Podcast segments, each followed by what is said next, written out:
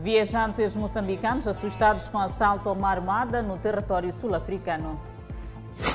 Fronteira de Ressano Garcia passa a estar aberta 24 horas por dia.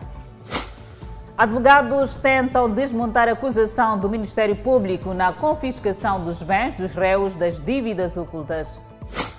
Governo precisa de mais de 400 milhões de dólares para fazer a manutenção na Estrada Nacional número 1.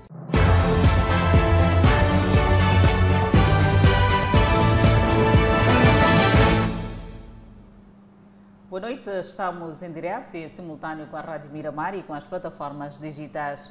Crescem as emboscadas de bandidos contra moçambicanos na vizinha África do Sul. No dia 11 deste mês, ladrões mataram um transportador e roubaram bens dos passageiros.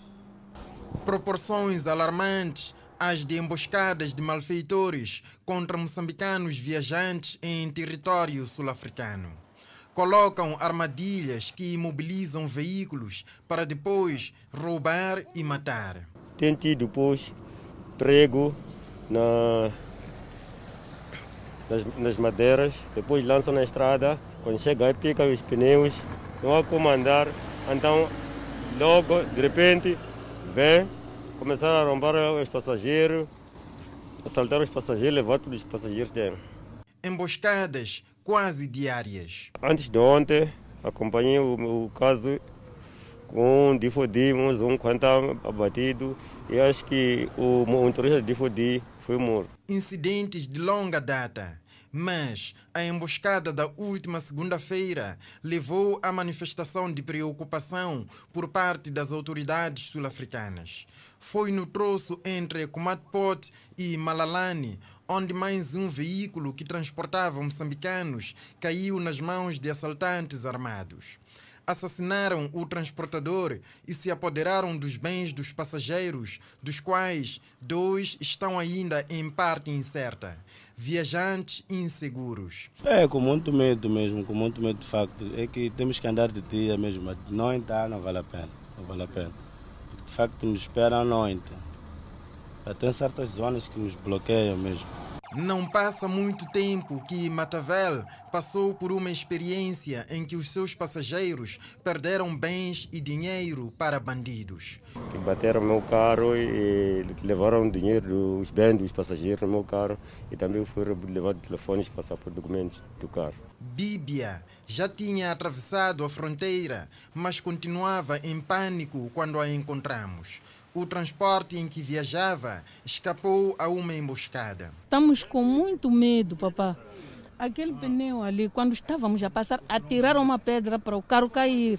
Então, o motorista pegou bem o volante, passamos. Embora tenhamos falado com pessoas concretas que passaram por essas emboscadas e lido notas indicando preocupação por parte das autoridades sul-africanas, questionado o secretário permanente do Ministério do Interior, faz entender tratar-se de relatos que ainda precisam de aferições para posterior tomada de decisão, a fim de se fazer face à situação. Havendo relatos, uh, nós temos uh, autoridades prontas e preparadas para fazer a devida verificação e devido segmento. Portanto, faremos isso e uh, saberemos se de facto o relato é verdadeiro ou, ou não. As autoridades sul-africanas apelam que os transportadores evitem o troço Comatpot Malalani nas horas da noite. Adelaide é um viajar para a África do Sul com o coração nas mãos. É verdade, Danisa. Seguimos com mais notas informativas. Transportador semicoletivo suspeito de desviar chapa para roubar lojas de eletrodomésticos e material informático. A polícia fala de um grupo de seis suspeitos que fazem parte de uma quadrilha que se dedica a arrombar estabelecimentos comerciais. Chapa supostamente com dupla atividade. Na imagem deste vídeo amador, mostra a viatura de transporte semicoletivo de passageiros a estacionar neste local. De seguida, dois homens com recurso a um instrumento arrombam o estabelecimento e saem de bandada com cinco computadores portáteis. Duas horas da madrugada, uma viatura estaciona precisamente neste local. De lá saem dois suspeitos e dirigem-se ao estabelecimento comercial de onde retiraram estes cinco laptops. Mas antes o alarme soou. O proprietário diz que só não conseguiram ter mais porque o alarme continuava a soar, o que chamou a atenção do proprietário. O proprietário que preferiu não gravar imagem fala de prejuízos em cerca de 300 mil meticais. Ele conta que recebeu alerta do seu telemóvel a indicar algo estranho no estabelecimento. Os suspeitos acabaram detidos na manhã seguinte. O motorista de transporte semicoletivo de passageiros diz que o destino era comprar combustível no bairro Lingamo, na Matola. Pelas 23, era quando diz, é, tenho, eu aqui não tenho combustível, mas tenho alguns amigos lá no Lingam, Matola A, que tem combustível, dizer que tem combustível, podemos ir lá levar. Eu disse, ok, tá bom, porque eu tinha um pouco de combustível ali. Saímos para lá, chegando lá, encontramos os tais amigos dele. Uh, os amigos disseram que, é, aqui, Bruno, não tenho, não tenho nada, mas tem outro brado que tem, vamos lá bazar para lá. Combustível que seria fornecido por este outro comparsa. Eles sempre têm, têm, têm aquilo ali, têm, têm, têm, têm esquemas deles que me dão combustível para vender rabidões e eu faz quanto eu vou gravar neles e eu depois revendo. Para... E esta vez o que falhou? O que falhou é que não foi o, o de sempre. Quando eu, quando cheguei no Lingam, a perguntar aos jovens, já que está aquele aí, eles mandaram, disseram que não. Eu, aqui não há, não há combustível hoje, mas temos um site que nós levamos combustível. Ao que tudo indica, o referido site de combustível deu ao furto de computadores. No caminho, é, um deles, um amigo deles ali, que estavam lá atrás, lá, porque havíamos tirado cadeiras. Eles disseram, Edu, é, liga para outro amigo deles lá, disse, é, Edu, Edu, Edu, epa, temos bolada aqui para ti temos bolada aqui para ti, temos cinco compradores aqui. Epa, eu, cinco compradores, estranhei. A polícia fala de um grupo de seis que se ocupam em arrombar estabelecimentos comerciais para furtar diversos bens. O Cernic começou a trabalhar a partir das imagens instaladas ou das câmeras de CCTV instaladas nesse estabelecimento. Eh, foi possível eh, vislumbrar que eles terão deixado um dado muito importante que é a chapa de inscrição da viatura por eles usadas e curiosamente é uma viatura usada para o transporte eh, semicoletivo numa das rotas aqui da cidade de Maputo. O Cernic na cidade de Maputo trabalha para neutralizar os outros quatro foragidos e recuperar o material informático roubado. E vem aí a boa nova. O posto fronteiriço de Ressano Garcia Lebombo passa a funcionar 24 horas por dia.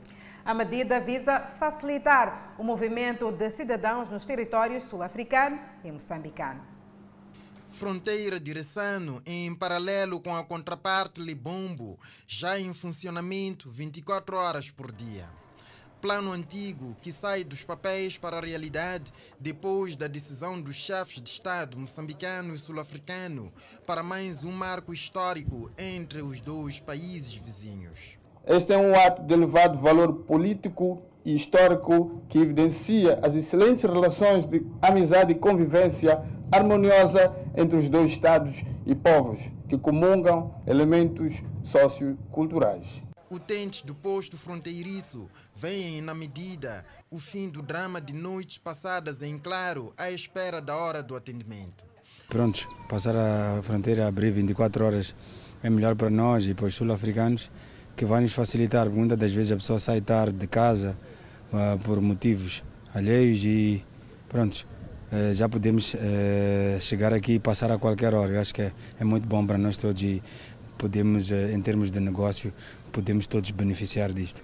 Venâncio é o tente regular do posto fronteiriço e lembra que os ladrões atuam nos momentos em que veículos perfilam à espera da hora de abertura. Ok, line, ok. Fila. Na fila. Porque a gente deve ficar de sol e rouba muitas nossas coisas. Isso, mesmo. Isso quando perdem tempo na fila? É. Yeah. Quando perde muito tempo na fila, parte os vidros, outras coisas. A extensão do tempo do funcionamento da fronteira para 24 horas por dia é, obviamente, uma pressão aos serviços de imigração em suas várias facetas.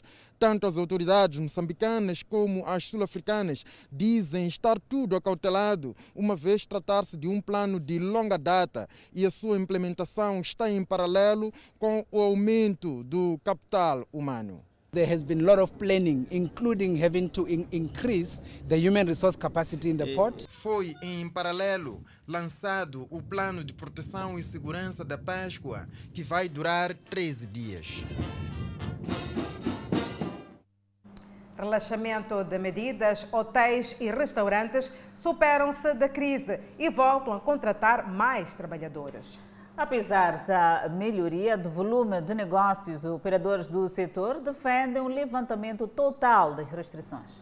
O índice de confiança dos empresários esteve em alta no primeiro trimestre de 2022, quando comparado com os últimos três meses do ano passado. Esta conjuntura favorável foi influenciada pelas perspectivas de subida de emprego, apesar da procura futura ter restado uma perspectiva de queda substancial no mesmo período de referência, segundo o Instituto Nacional de Estatística. O setor de hotelaria e restauração voltou a faturar e a contratar mais trabalhadores, mercê em grande parte da extensão do horário de funcionamento e reabertura das praias, atraindo deste modo mais turistas. Estamos convencidos que com este ritmo podemos almejar melhores resultados. Nos próximos dias, o Presidente da República fará mais uma comunicação à nação no contexto da situação da pandemia da Covid-19. Os operadores do setor de turismo esperam que o chefe de Estado faça um levantamento total das restrições. Temos várias questões que precisam ser resolvidas, nomeadamente as licenças de porta aberta. Temos ainda, queremos mais, eh, somos ambiciosos, não é? Queremos uma abertura total, eh, de modo que possamos operar com maior fôlego e possamos eh, ter melhores resultados no nosso setor. O indicador da perspectiva de emprego registrou um aumento ligeiro no primeiro trimestre de 2022, facto que acontece pelo segundo trimestre consecutivo, tendo assim o respectivo saldo atingido o nível mais alto dos últimos três trimestres da respectiva série cronológica. Ainda neste setor de atividade, o INE refere que cerca de 42% das empresas inquiridas foram afetadas por algum obstáculo período de referência, o que correspondeu a 1% de incremento de firmas com alguma limitação de atividade face ao trimestre anterior. Esta situação foi influenciada pela baixa procura, com 41%, falta de acesso ao crédito, com 10%, e outros fatores não especificados, com 28%. Moradores de alguns quarteirões do bairro de Malhangalén, cansados da imagem velha dos prédios, avançam para uma pintura com fundos próprios. Esta iniciativa pretende, inclusive, abranger passeios e vedações. De longe parecem novas construções, mas não. São velhos edifícios que beneficiaram de uma nova imagem. A ideia é dos moradores do bairro da Madlangalene cansados da imagem envelhecida, decidiram contribuir para o projeto com fundos próprios. os nossos chefes de quarteirão, 31 e 33, organizaram uma campanha aqui de limpeza dos esgotos e achamos por bem não parar por aí, mas também ver os nossos muros. Ao repararmos os muros, achamos por bem também aproveitar, dar mais um passo que foi a pintura dos prédios. Os moradores relatam uma situação de águas negras nas ruas, fato que levou a avançar com o projeto que contou com o apoio da estrutura do bairro e envolveu 15 prédios, do total de 19. Nessa base, eh, foi por cada flat eram 6 mil meticais por cada flat. Então, como são três flats, eram 18 mil por, por prédio. Como temos dois tipos, há um tipo de prédios um pouco maiores, esses estavam a pagar 7 mil por flat. E com esse valor contribuímos e pusemos num fundo comum e com base nisso fomos pintando um prédio a seguir ao outro com base na aderência. Prédios e passeios da cidade de Maputo há muito que precisam de uma nova imagem. A estrutura dos dois quarteirões acolhe a iniciativa. Tem que se levar ao círculo, do círculo administração, porque a Secretaria do Bairro tinha que saber que estamos em obras, tem que se fazer alguns documentos que é para dar a licença das pinturas. E esperam que a iniciativa junte mais moradores. Por causa desta coisa de esperarmos que o, os níveis superiores façam o trabalho, é, passamos por uma situação que não dava. É, é por isso mesmo que acabou nos levar termos esta iniciativa de fazermos as coisas por nós. A iniciativa dos moradores daqui do bairro de Madrangaleno vai para além da pintura. Os passeios, como vê, já mostram um estado de degradação. Para além destes passeios, há algumas uh, vedações uh, que, com o tempo, também mostram-se um perigo para quem vive por aqui.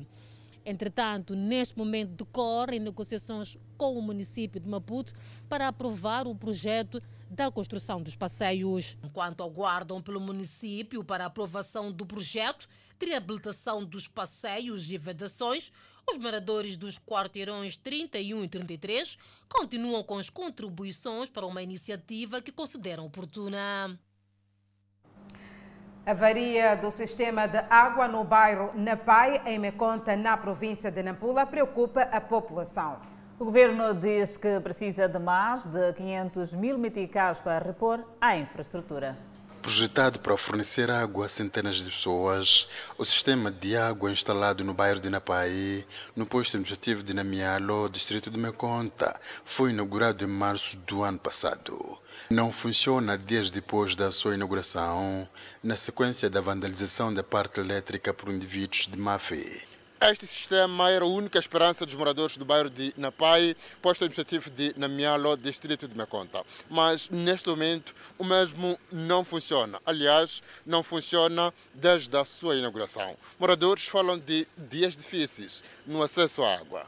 Com esta situação, os velhos problemas de carência de água nesta zona vieram à superfície para o desagrado dos moradores de Napai.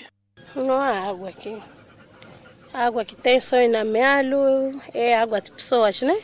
Pagamos por mês 500 mil, mas aquela parte de chão, de lá na vila. Essa parte aqui não há água. Só Nem dependemos, esse... não. Nem com esse sistema? Não, só dependemos do poço.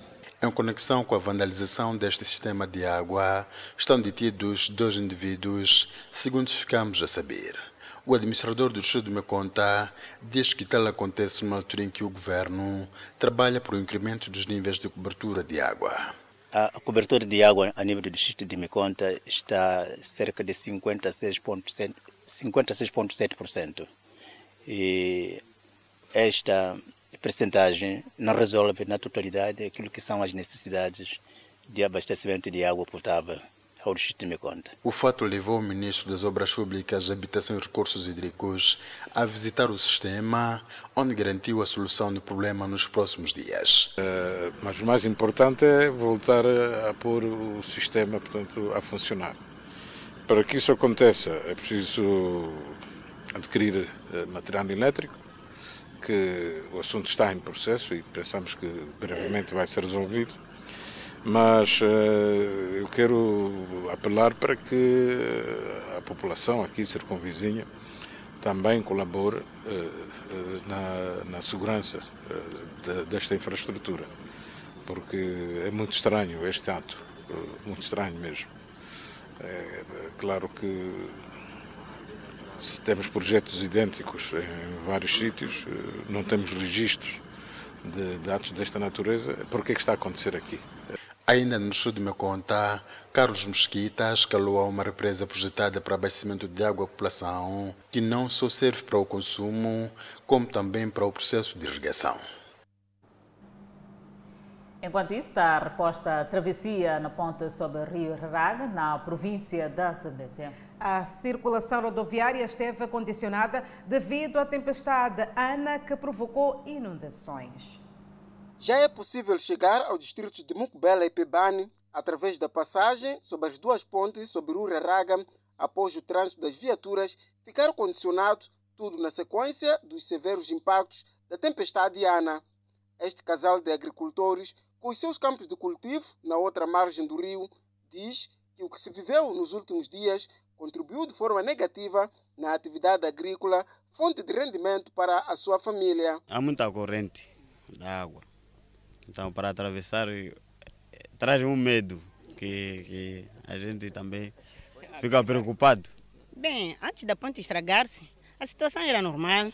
As pessoas passavam de moto, íamos a Machamba, fazíamos nossas atividades, íamos para o serviço e sem problema de nada. O administrador do distrito da Maganja da Costa, Carlos Carneiro, avança que apesar de já se ter garantido a transitabilidade através da passagem de viaturas sobre Raraga, ainda decorrem atividades de manutenção numa das pontes metálicas que foi a mais afetada. Honra-me informar que, de facto, tivemos o grande problema do, da interrupção da ponte sobre o rio Raraga.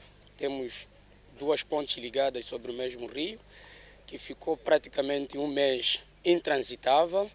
Neste preciso momento, a ponte já está no seu reduto final.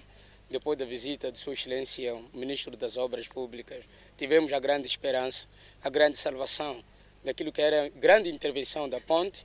Também, com o culminar disso tudo, tivemos a intervenção cabal da ponte sobre o rio Licungo.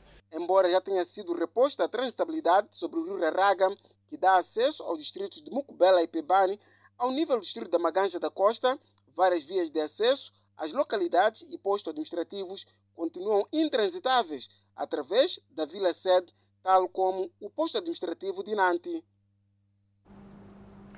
A polícia em Manica foi reforçada com meios circulantes para combater a criminalidade. Na ocasião, o secretário de Estado, Edson Macuaco, exortou a corporação para a conservação dos meios. São no total quatro viaturas que vêm reforçar a frota de meios circulantes destinados aos comandos distritais da PRM ao nível da província de Manique. Edson Macuacua, que procedeu à entrega, disse que as viaturas vêm para reforçar a capacidade de resposta operacional. Resposta a todas as solicitações para uma atuação mais proativa na prevenção e combate à criminalidade e pela ordem, segurança e tranquilidade pública. Os meios ora entregues serão alocados para os distritos de Guru, Machaze, Macossa e Chimoio. E no ato da entrega, o secretário de Estado na província de Manica, Edson Macuacua, apelou à corporação a fazerem um bom uso. Gostaríamos que estes meios fossem bem usados. Não gostaríamos que amanhã aparecessem já achatados devido, devido a acidentes ou incidentes provocados por mera negligência. Apelamos à responsabilidade do seu uso e à devida conservação. Casimir Chef, comandante do Comando Distrital de Guru, beneficiou do meio e afirma que as viaturas poderão aumentar a capacidade de resposta policial, sobretudo abrangindo as zonas recônditas onde as viaturas não circulavam. O nosso distrito de Guru é daqueles que os povoados distam a quase 180 quilômetros. Com estes meios, ora entregues, a polícia passa a ter uma ferramenta importante no que diz respeito à atuação e garantia da ordem e segurança pública, nos distritos que beneficiaram das viaturas e outros que também já dispõem dos meios. Mau tempo faz estragos na vizinha África do Sul. A chuva intensa causou inundações, principalmente em Durban. O morador de Durban, John Banfire, conseguiu salvar seus filhos, mas perdeu todo o resto nas enchentes que se seguiram. Fir relata que ficou sem nada, perdeu a casa. Afirmou ainda que sua família passou a noite com os vizinhos sem saber onde dormir agora. O Departamento de Governança Cooperativa e Assuntos Tradicionais da província diz que as equipas de gerenciamento de desastres estão a evacuar pessoas em áreas que sofreram deslizamento de terra e prédios desmoronados e onde as estradas foram destruídas. A Força de Defesa Nacional da África do Sul também foi solicitada a fornecer apoio aéreo quando necessário. As fortes chuvas em KwaZulu-Natal também levaram a alguns cortes de energia na região, obrigando os serviços públicos a implementar cortes de energia rotativos pelo segundo dia consecutivo devido à falta de capacidade de geração. Inundações ao redor da cidade costeira de Eastern London em janeiro mataram pelo menos 10 pessoas e deixaram centenas de desabrigados, com cientistas já a suspeitar que a mudança climática foi a causa do agravamento das inundações e secas ao longo da costa leste do país. Gabinete Provincial de Combate à Corrupção em Inhambane denuncia envolvimento de funcionários públicos em desvio de fundos. O governo precisa de mais de 400 milhões de dólares para fazer a manutenção dos troços que apresentam graves problemas ao longo da Estrada Nacional número 1. Notas informativas para acompanhar logo a seguir o intervalo. Até já. De volta ao Fala Moçambique, o Gabinete Provincial de Combate à Corrupção em Inhambane denuncia o envolvimento de 14 funcionários públicos envolvidos em desvio de fundos. Os visados, afetos a várias instituições do Estado, vão responder em juízo dentro de dias. Desvio de fundos, abuso de cargos ou funções, peculato e tráfico de influências são alguns dos tipos de crimes em que os 14 servidores públicos estão envolvidos. Dos 28 processos tramitados, estão envolvidos um, digo, dois engenheiros civis, eh, docentes, agentes de serviço, técnico superior de administração pública, chefe de uma localidade, técnico, membro da PRM, militar, motorista, instrutor de veículos, chefe de recursos humanos, contabilista, trabalhador por conta própria. Portanto, quanto ao perfil uh, dos cidadãos uh, indiciados ou existentes nos processos, nós temos estes que foram elencados e que correspondem a 14 servidores. Além destes funcionários, o Gabinete Provincial de Combate à Corrupção em Ambani diz que aguarda com muita satisfação o arranque das audiências dos sete funcionários da Justiça envolvidos no saque de 31 milhões de meticais, dinheiro que devia servir para juízes eleitos dos tribunais distritais.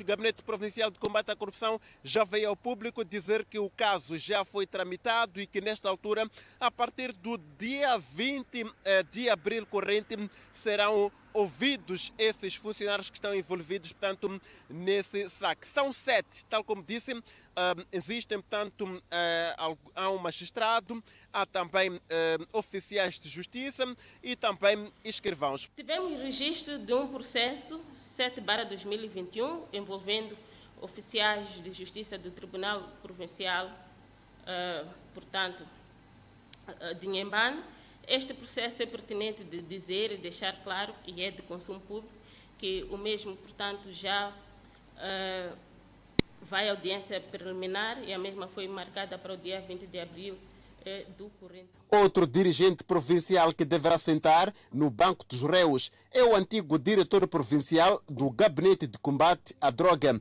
envolvido no saque de desvio de fundos. O governo precisa de mais de 400 milhões de dólares para fazer a manutenção dos troços que apresentam graves problemas ao longo da Estrada Nacional número 1. A Estrada Nacional número 1 que tem parte do seu percurso com problemas sérios de transitabilidade, permite a ligação entre as províncias do Norte, Centro e Sul de Moçambique. Através desta importante rodovia, a população faz as trocas comerciais, transporte de pessoas e mercadorias. O ministro das Obras Públicas, Habitação e Recursos Hídricos, Carlos Mesquita, disse que o governo precisa de mais de 400 milhões de dólares norte-americanos para a reabilitação de parte do troço degradado na N1. No segundo semestre podemos já ter uh, a aprovação uh, dos 400 milhões de dólares para o qual temos estado a falar com o Banco Mundial, uh, que ainda não é suficiente, é praticamente, portanto, praticamente 50% daquilo que, que, que é necessário. O dirigente falava depois de visitar esta ponte, ligando a zona de Munapo a Quixaxe, que ficou interrompida depois da passagem do ciclone Gombe. Até agora, o primeiro encontro da ponte já foi concluído, faltando o segundo para depois seguirem os trabalhos de acabamentos. Com as condições climatéricas agora a permitirem mais, eh, estamos a avançar com a obra. Eh, é uma obra que sofreu nos dois encontros, portanto, foram demovidos da sua posição e os solos arrastados. Felizmente, os elementos da estrutura hidráulica uh, estão intactos e podem ser, portanto, reutilizados, como podemos testemunhar. Através de meios improvisados, a população atravessa o rio. Lá ao fundo mostramos a forma como a população está neste momento a atravessar aqui, tanto nesta ponte tanto que liga a Quixaxa Munapo, uma zona que também facilita aquilo que é a circulação de pessoas e bens ao nível destes dois pontos. Este anciã saía da Machamba e teve que subir nesta escada de cerca de 20 pisos para alcançar a ponte. A população diz que algumas pessoas perderam a vida este ano neste mesmo local quando tentavam atravessar. Há uma escada ali, por isso a pessoa sobe aquela escada, fica em cima da ponte, depois vai na vila. Quando vai na vila ou quando vai Quixaxe, passa a mesma coisa. Já no distrito de Nacala Velha, o ministro das Obras Públicas, Habitação e Recursos Hídricos visitou uma ponte móvel alocada a este ponto no quadro da reposição de infraestruturas pós-ciclone Kenneth, mas que também se encontra na iminência de desabar por causa da erosão dos solos. Em Sofala, famílias camponesas vítimas do ciclone Idai recebem kits de irrigação e insumos agrários para a melhoria das condições de vida. A iniciativa insere-se no quadro dos esforços de recuperação e melhoria da capacidade de adaptação às famílias vítimas do ciclone Idai, com vista a melhorarem a sua capacidade produtiva e o aumento da renda face aos eventos climáticos que se abateram por esta parcela do país. A imagem por trás de mim ilustra parte dos beneficiários que receberam do governo insumos agrícolas e não só. E dizem que com o que receberam vão poder aumentar as suas áreas de cultivo e agradecem ao executivo pela esta iniciativa. Estou muito satisfeito. Eu creio que o governo continuasse com essa situação porque nós não tínhamos nada de instrumentos. Estou muito feliz, muitíssimo. Hum por eu receber semente de milho, feijão, bomba de improvisar. Isto vai mudar alguma coisa? Vai mudar, sim, vai mudar, vai mudar, vai aumentar aquilo que eu estava a fazer. Este programa de recuperação e reconstrução de emergência foi financiado pelo Banco Africano de Desenvolvimento com um orçamento total de 46 milhões de dólares. A distribuição de insumos que hoje iniciamos neste distrito de Nhamatanda irá abranger até 2023, cerca de 40 mil famílias, com prioridade para cerca de 60% de famílias de produtores chefiados por mulheres nas províncias afetadas pelos dois ciclones. O governador de Sofala, que orientou a cerimónia, afirmou que a entrega dos kits de irrigação e insumos agrários demonstra o esforço que o setor da agricultura tem empreendido na melhoria da condição da vida das famílias rurais. É nossa expectativa, com a entrega destes insumos, melhorar a renda das comunidades através do aumento da produção e da produtividade, do aumento dos campos de cultivo, do uso do, do semente melhorada e melhoramento dos solos. Foram entregues 3 toneladas de sementes de milho, 1 tonelada e meia de feijões, 25 kg de sementes hortícolas diversas, fertilizantes, pesticidas, 10 kits de medicamentos veterinários e ainda 115 kits de rega, de um total de 688 kits que serão distribuídos pelas famílias camponesas vítimas do IDAI em toda a província de Sofala. Continuamos no centro do país para falarmos do empreendedorismo, desta feita em Manica. Exatamente, na cidade de Chimoio, os jovens são instados a abraçar ideias para saírem do desemprego. Eulália José, 20 anos de idade e mãe. Ela entrou no lar quando concebeu a sua filha Talinha, mas o lar não durou muito tempo e separou-se, e a sua vida tornou-se difícil para sustentar a pequena. Eu se encontrei com o pai da minha filha, se levamos, depois de tudo na minha casa, nós se levamos, chegamos lá, foi, epa, a história não foi nada bem, é por isso que nos levaram até, nós já separaram, até estar por aqui, separamos com barriga de um mês, Neste momento, por isso, esse tempo estou em casa do meu pai. Eulália não ficou de braços cruzados e decidiu formar-se na área da carpintaria para ajudar a sua filha e o autoemprego é a sua aposta. Porque gostei também de estar na carpintaria. É assim que eu vou, okay? vou estar no momento com minha filha. Ninguém que está comigo, mas sinto a vontade nesse, nesse curso porque temos ajuda, temos tudo para nós. Depois da formação, já existe fundo para financiar os jovens recém-formados. São mais de um milhão de meticais. E a Young África e o Conselho Autárquico de Chimoio acreditam que esta iniciativa poderá tirar os jovens do desemprego. O nosso foco é os jovens serem empreendedores, não só pensarem em procura de emprego, mas eles fazerem atividade de autossustento e que empreguem também outros jovens este é, é, é o nosso ganho. Isso sentimos felizes. Esperamos que, que colham grandes frutos, sabemos que vão colher, porque além do ensino ter sido feito de uma forma muito exaustiva, uh, muito uh, ligada a cada um dos jovens, portanto personalizada a cada um dos jovens, isso vai fazer com que eles possam desenvolver as suas próprias, as suas próprias atividades. Portanto, estamos, estamos de parabéns, isto está a acontecer na nossa cidade de Chimoio, é uma mais-valia para nós e esses possivelmente serão os próximos grandes empresários da nossa cidade de Chimoio. Nota Manuel, residente na cidade de Chimoio, é outro jovem que aceitou e acatou conselhos das autoridades em Manica e, por isso, também formou-se na carpintaria para sair do desemprego, que assola a maior parte dos jovens no país. É uma boa iniciativa, porque é, temos mais empreendedorismo aqui na nossa cidade e mais capacitações dos jovens. E estamos muito gratos porque veio nos facilitando ultimamente eh, na aprendizagem. Eh, assim já teremos autossustento nas mãos. E por conta do elevado índice de desemprego, as autoridades pretendem apoiar jovens vulneráveis dos distritos da província de Manique na capacitação de diversos cursos, como avicultura, carpintaria, construção civil, mestre de obras, entre outros. E até o momento já foram formados mais de 30 jovens nos distritos de Gondola, Chimoio e Manica. A União Europeia defende que Moçambique não se deve limitar à transferência de fundos ou ao financiamento. O país deve ser um agente catalisador de desenvolvimento através da implementação de políticas e da criação de oportunidades em diversos setores. O embaixador da União Europeia em Moçambique, António Sánchez Benedito Gaspar, diz que há consciência de que Moçambique enfrenta muitos desafios, é vulnerável às mudanças climáticas, ocupa as últimas posições no Índice de Desenvolvimento Humano, entre outros, mas tem condições e recursos, sobretudo naturais e humanos, para ser o país líder na região e no continente. A juventude tem que desempenhar esse papel fundamental. Portanto, a União Europeia acredita em Moçambique.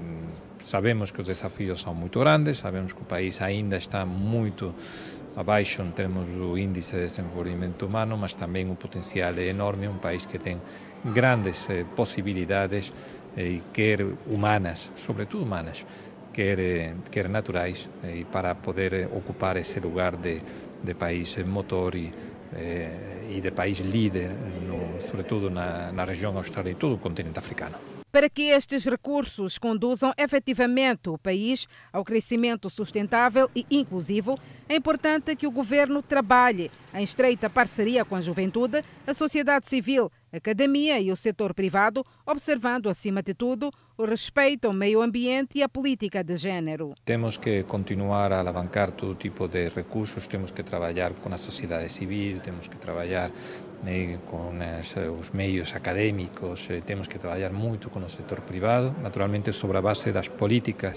eh, do governo como parceiros, como parceiros e engajados para conseguir esse, esses objetivos de um crescimento sustentável, de um crescimento inclusivo, de um crescimento dentro da igualdade, respeitoso também com, com o ambiente, eh, mas também que possa utilizar todos esses recursos do país.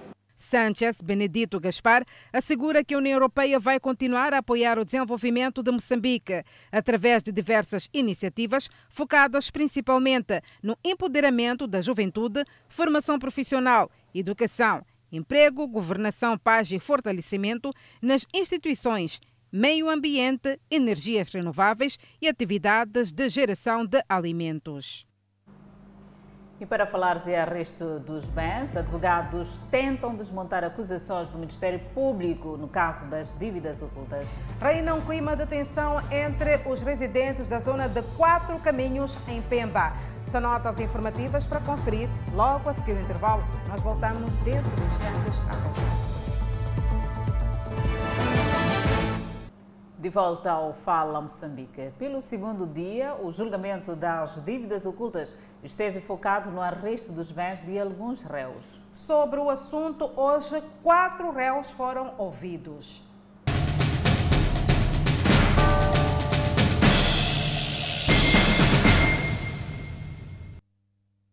Réus negam ser os donos dos bens arrolados para serem confiscados pelo tribunal no julgamento das dívidas ocultas. Ana Sheila Marengula, representante do Ministério Público, avançou que existem provas de que os bens são mesmo dos réus.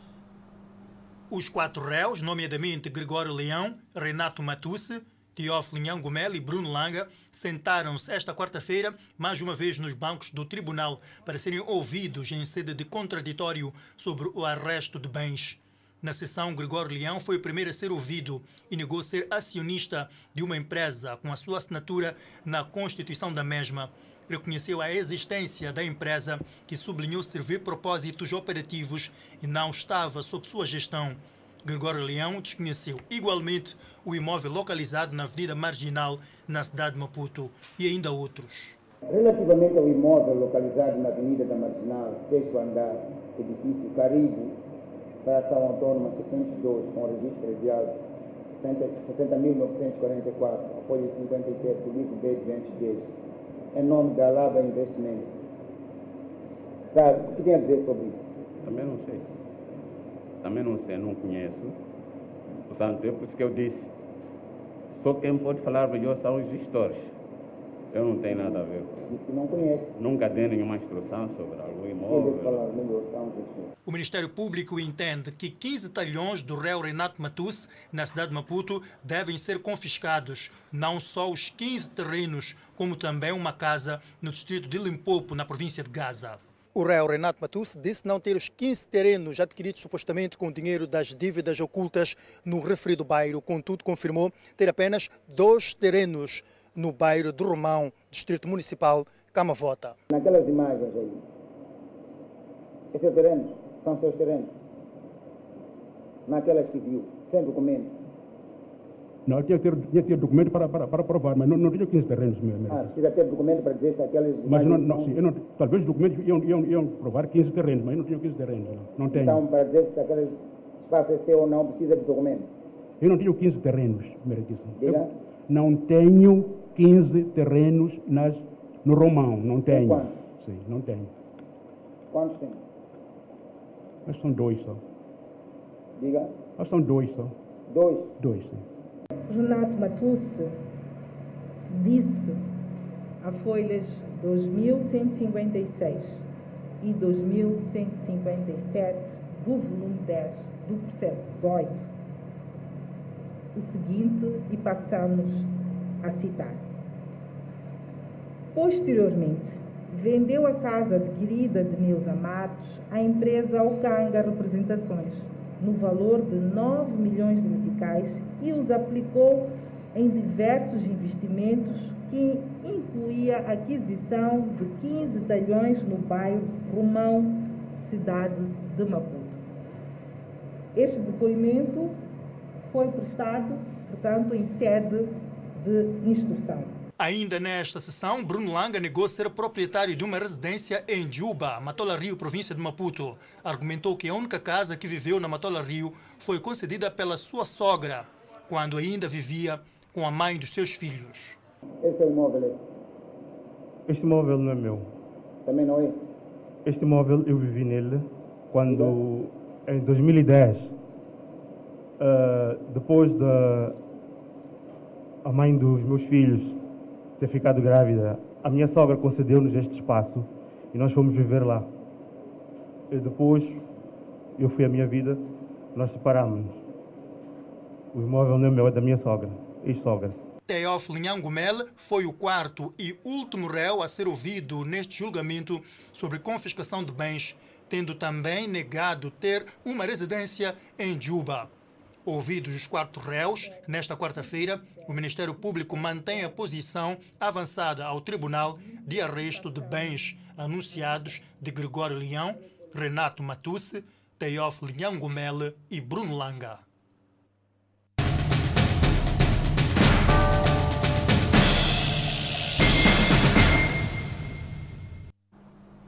Seguimos para o norte do país, onde reina um clima de tensão entre residentes da zona de Quatro Caminhos, na cidade de Pemba. O bloqueio de uma via de acesso por um vizinho que decidiu erguer uma obra é o motivo da contenda.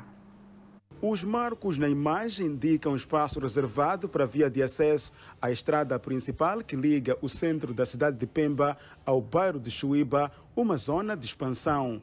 Entretanto, de uns dias para cá, o local assiste à construção de um edifício que bloqueia na totalidade a rodovia. Porque o local já se encontrava com um pouco de capim, há um vizinho que se aproveitou dessa situação para poder erguer a sua casa justamente onde passa esta via de acesso, bloqueando na totalidade aquilo que é a transitabilidade neste bairro. Assim como podem ver, eh, essa é entrada que dá acesso diretamente ao meu quintal. E quando estamos a ver este cenário, que hoje eh, já é um obstáculo eh, da nossa via de acesso, que dá acesso à via principal Chuíba-Ane, nós ficamos desgastados. Isso é uma estrada como vem, tem marcos, tem marcos do outro lado, uma estrada que sai dali e comunica-se com a outra estrada a nossa atrás. E como vê, ali está, está bloqueado. Vendo o obstáculo que causaria a construção do empreendimento, os vizinhos dizem ter tentado desaconselhar a continuidade da obra pelo proprietário, mas sem sucesso. O dono da obra disse que isso não é uma estrada, é terreno dele. É terreno dele, por isso ele está a construir. Frustrada a tentativa de negociação, estes recorreram às estruturas municipais que de imediato apreenderam material de construção e ordenaram a suspensão da obra. Porque já se fez presente aqui eh, o órgão competente, concretamente estou a falar do município da cidade de Pemba, na qual deu orientação de que na verdade esta é uma via acesso, é uma via de acesso, quis dizer, que dá acesso, na verdade, a esses vizinhos que estão cá localizados. E tendo-se dado um prazo ao proprietário eh, de uma semana. A reportagem da Miramar ainda não conseguiu ouvir a versão do dono da obra, mas esta quarta-feira ficou a saber de fontes da edilidade que nos próximos dias uma equipa de técnicos daquela instituição deverá deslocar-se a Chuíba com o objetivo de aferir a legalidade do espaço em disputa. Os moradores aqui encontram-se neste momento, portanto, intranquilos devido à construção desta obra que acaba por interromper na totalidade esta via de acesso, uma situação que no futuro pode também criar graves problemas, portanto, de urbanização, uma vez que haverá dificuldades, por exemplo, para a instalação de tubos de fornecimento de água, assim como de eletricidade. O que os moradores pedem é que este vizinho retire esta obra daqui da estrada onde se encontra a bloquear. Vamos ao câmbio do dia. O dólar está a 63,20 meticais a compra e 64,46 meticais à venda. O euro está a 68,39 meticais a compra contra 69,75 meticais à venda. Por fim, a divisa sul-africana, o RAND, que está a 4,35 meticais a compra e 4,43 meticais à venda. Seguimos com mais notas. Descoberta da nova variante da Covid-19 no Botswana leva a profunda investigação. É uma nota informativa a conferir logo a seguir o intervalo. Até já.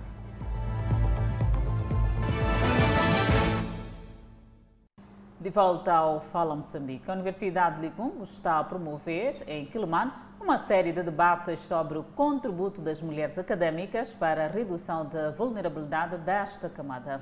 Por outro lado, está a desenhar políticas que possam elevar a sua contribuição em várias áreas do saber. Uma das oradoras do evento avançou algumas soluções que o país tem estado a garantir para estancar a vulnerabilidade da mulher, mas sente que ainda há muito por se fazer ao se equiparar com o que se vive não só nas comunidades, mas ao nível das instituições. Então, como mulher, é importante não apenas investir em, em, em material estrangeiro, né, que, que, é escrito sobre nós, por pessoas de fora, mas investir em material que é produzido também por nós. Celestina Guma, da Universidade Eduardo Mundlane, em Climane, avança que a mulher está agora a ganhar algum lugar de destaque ao nível das instituições de Estado e não só, mas deve-se trabalhar mais para a sua emancipação. Estar a falhar, não diria que está a falhar mas nós sabemos que tudo requer etapas, são fases. E nós estamos a progredir, né? E vamos chegar lá, acredito que nós vamos chegar. Na província da Zambésia e no país no geral, estão em curso várias atividades que visam reduzir a vulnerabilidade da mulher, bem como aspectos ligados a casamentos prematuros, fato que para as acadêmicas tem que ver com algumas falhas nas políticas em implementação. Sim, como acadêmico, a área de direção é pesquisa, de facto. Nós temos que ir ao fundo e entender na nossa sociedade primeiro fazer um levantamento né, específico na província de Zambeze, ou começando por um distrito qualquer, e saber quais são as crianças que abandonaram a escola porque tiveram que casar. E o que, é que estava atrás desses casamentos. Um dos objetivos do evento é colher subsídios que ajudem as instituições superiores a contribuírem para desenhar políticas que retirem da vulnerabilidade as mulheres. Vamos falar de saúde, passamos a atualizar os dados da Covid-19. Moçambique não registrou recuperados, mantendo o cumulativo de 223.058. O país tem quatro internados e três pessoas testaram positivo para a Covid-19.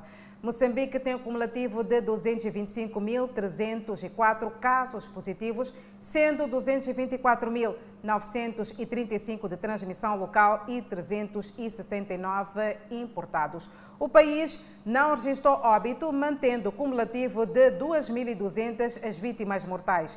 Moçambique, neste momento, tem 42 casos ativos devido a esta pandemia viral. E continuamos com mais informação. Ainda no setor da saúde, a descoberta da nova variante da Covid-19 no Botsuana leva a profunda investigação. Nesta corrida também entra a África do Sul.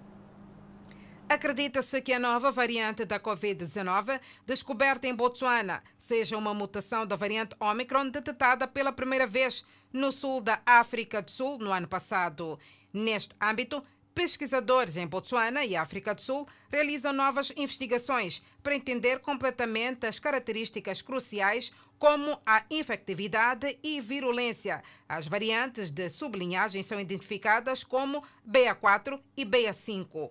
Por outro lado, especialistas da Organização Mundial da Saúde estão a trabalhar com cientistas e pesquisadores nos dois países para aprofundar análise das sublinhagens que até agora foram identificadas em quatro pessoas em Botsuana e 23 na África do Sul. Fora da África, BA4 e BA5 foram confirmados na Bélgica, Dinamarca, Alemanha e Reino Unido. Atualmente não há diferença epidemiológica significativa observada entre as novas sublinhagens e as sublinhagens conhecidas da variante Omicron, que incluem as sublinhagens BA1, BA2 e BA3. A Organização Mundial da Saúde diz que não há motivo para alarme com o surgimento das novas subvariantes.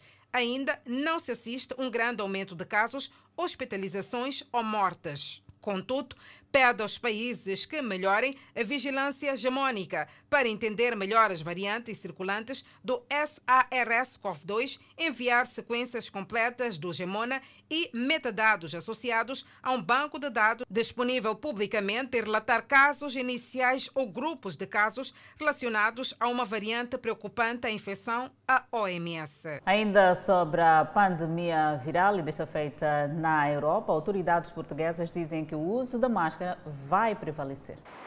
Sem admitir uma data para o fim das máscaras dentro de portas, a Diretora-Geral da Saúde avisa que será preciso esperar mais uns dias para fazer cair o equipamento de proteção. Em tempo de convívios familiares com várias gerações, Graça Freitas pede mais um esforço durante a Páscoa. Reforça que os mais velhos, os vulneráveis e os doentes têm de ser protegidos pelos mais novos e o distanciamento social também se deve manter. Em entrevista à Rádio Renascença defende que há que jogar com segurança para não perder nada do que já foi conquistado. Apesar de os indicadores estarem a descer, a diretora-geral lembra que a descida dos números da mortalidade ainda não atingiram os valores esperados. Só quando isso acontecer, país estará preparado para deixar cair as máscaras nos espaços fechados. De acordo com o último relatório semanal da DGS, a incidência de novos contágios não era tão baixa desde o Natal. Foram registados, na última semana, 61.988 novos casos, menos 8.093 em relação à semana anterior. Também o número de mortos diminuiu, assim como o número de internamentos. Putin diz que o bloqueio econômico do Ocidente fracassou. É uma nota informativa para conferir logo a seguir o intervalo. E seguimos com a previsão do estado do tempo para as próximas 24 horas. No norte do país, Pemba 30 de máxima, Lixinga 23 de máxima, Nampula 31 de máxima e previsão de chuva. Seguimos para o centro do país. Tete com uma máxima de 31, Clemana 33, Chimoio 20, Beira 32. Na zona sul do país, Vilanculo de máxima poderá registrar 31, Inhambane 32, Xaixai 33 e Maputo, cidade capital de máxima, poderá registrar 34 graus Celsius e uma mínima de 23. Será o ponto da zona sul mais quente. De volta ao Fala Moçambique, o presidente Vladimir Putin diz que o sistema financeiro da Rússia está a operar bem e o bloqueio econômico do Ocidente falhou. Entretanto, afirmou ainda que o risco de danos causados pelas sanções pode aumentar a médio e longo prazo. Falando após conversas com o seu colega bielorrusso Alexander Lukashenko no extremo Oriente Russo, Putin disse sobre as sanções que espera que o bom senso prevaleça no Ocidente. O presidente russo afirma ainda que, na situação atual, é importante aprofundar a integração com a Bielorrússia no quadro do Estado da União. Juntos continuaremos a nos opor a qualquer tentativa de desacelerar o desenvolvimento de nossos países ou isolá-los artificialmente da economia global. Para Putin, se os seus parceiros complicarem a situação na área financeira, na área de seguros, nos transportes, incluindo o transporte marítimo, bem, a situação também ficará mais complicada para eles. A falta de alimentos ou preços altos nos mercados globais vão causar fome em todas as regiões do mundo. E o próximo estágio inevitável são as novas ondas de migração. A economia certamente vai se adaptar à nova situação. Se for impossível fretar um navio, é possível fretar o outro. Não é possível enviá-lo para um país, é possível enviar para outro. Impossível comprar algo aqui, possível comprar no outro país. Isso é inevitável, acrescentou Putin. Sobre esta guerra entre a Rússia e a Ucrânia, há uma reação de Joe Biden. O presidente dos Estados Unidos da América afirmou que o presidente russo está a cometer genocídio devido aos planos do corte de abastecimento de combustível e outras fontes de energia. Joe Biden voltou a chamar Vladimir Putin de criminoso de guerra, mas é a primeira vez que utiliza o termo genocídio para se referir à invasão russa na Ucrânia. Declarações feitas durante uma viagem dedicada à luta contra a inflação que atinge os Estados Unidos da América. Entretanto, o presidente da Ucrânia publicou no Twitter uma mensagem de agradecimento a Joe Biden. Palavras verdadeiras de um verdadeiro líder. Chamar as coisas pelos nomes é essencial para enfrentar o mal, escreveu Volodymyr Zelensky. A invasão da Ucrânia pela Rússia, as sanções e boicotes que se seguiram lançaram os preços da gasolina no varejo para recordes, uma vulnerabilidade para os colegas democratas de Biden nas eleições parlamentares de novembro. A escalada dos preços para os consumidores atingiu em março o ritmo mais rápido desde dezembro de 1981, com 8,5% em relação ao mesmo mês de 2021, segundo o Índice de Preços do Consumidor revelado pelo Departamento do Trabalho. E desta maneira colocamos ponto final ao Fala Moçambique.